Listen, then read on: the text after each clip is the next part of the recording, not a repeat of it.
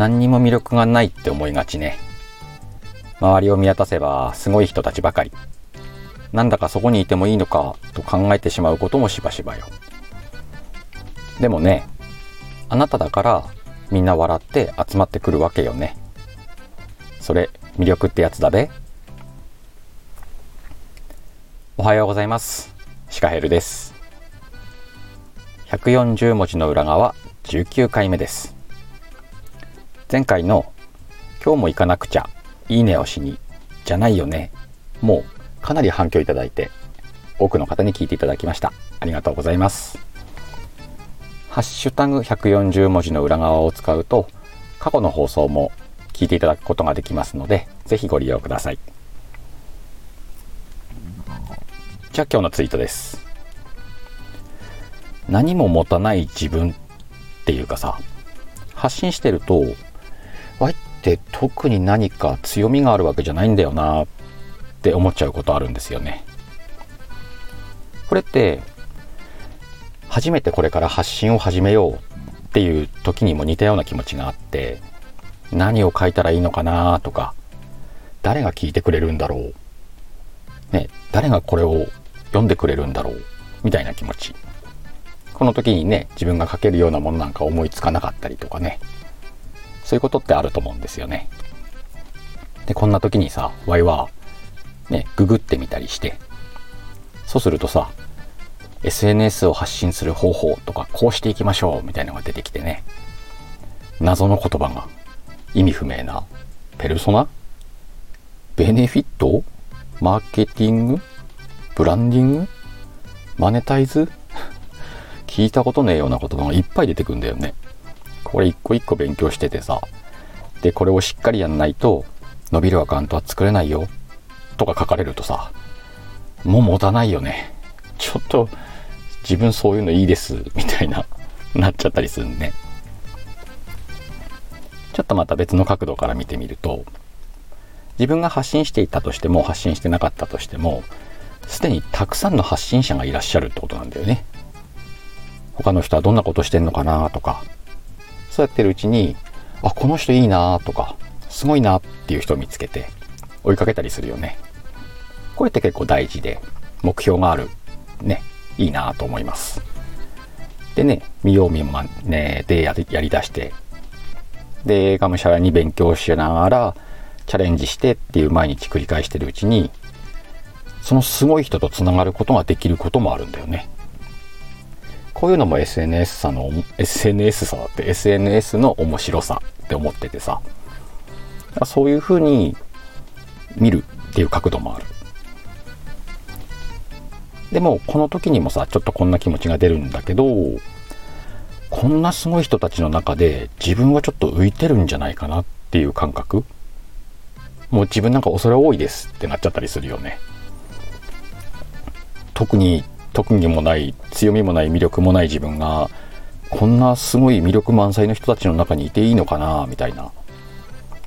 前もねこれ未だにこの気持ちって浮かんできます。でねそれをねちょっとこうツイートにしてみようかなと。この場合発信でもね何度も言ってる言葉があるんですけどもあなたの日常は誰かの非日常。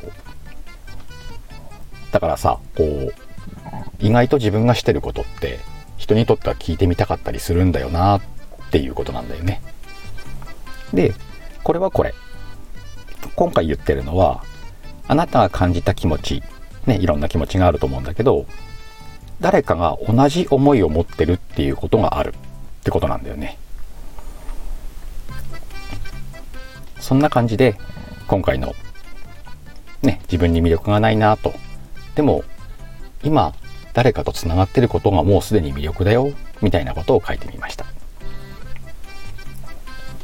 でねこの今回のツイートにもねちょっと魔法かなと思う話をしていこうかと思うんですけれども今回お話しするのは共感。うんさっきも言ったね。うんとあなたが感じた気持ち。ね誰かが同じく思ってることがあるんだよ。もしくはあの誰かが考えていた感じた気持ちって自分も同じことを思うなっていうこの共感をねツイートに使うといい文章が書けると思います。自分が感じたことを書きつつ他にも同じことを感じる人がいるっていう発信。まあ基本といえば基本なんだよね共感を得るっていうのは。だからこそこれは使っていきたい技であってどんどんどんどんこの経験を重ねていくとどんどんこの魔法は強くなります。最大魔法になりうるなと我は思ってますけども。今回なんかもね型があるんですけどこの読んでる方に対してねこう思うことはないですかと問いかけてつまりそれってこういうことですよねっていう書き方をして実は自分もそうなんですと。だからこういうふうに考えていこうよみたいな方。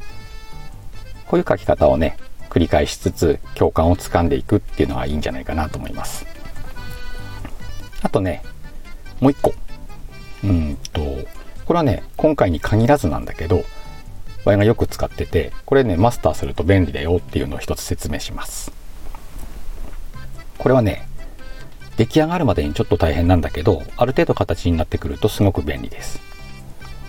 それは一番最後の一文なんだけどさあ今日もいい一日だったと嘘吹いて素敵な今日を過ごそうぜ。っていうところ。ほらワイのツイートを見てる方とかはよく目にすると思うしこの放送を聞いていられるおられる方ね最後にいつも言うでしょうワイこの大体ね文字にすると30文字ぐらいの一文です。まあキャッチフレーズだよね。言っちゃったら Y の。だからこういう自分のねキャッチフレーズをね一つ持っておくとねすごく便利。例えばこれを書くだけであこの文章ってシカヘルさんだよねって分かっちゃうとか。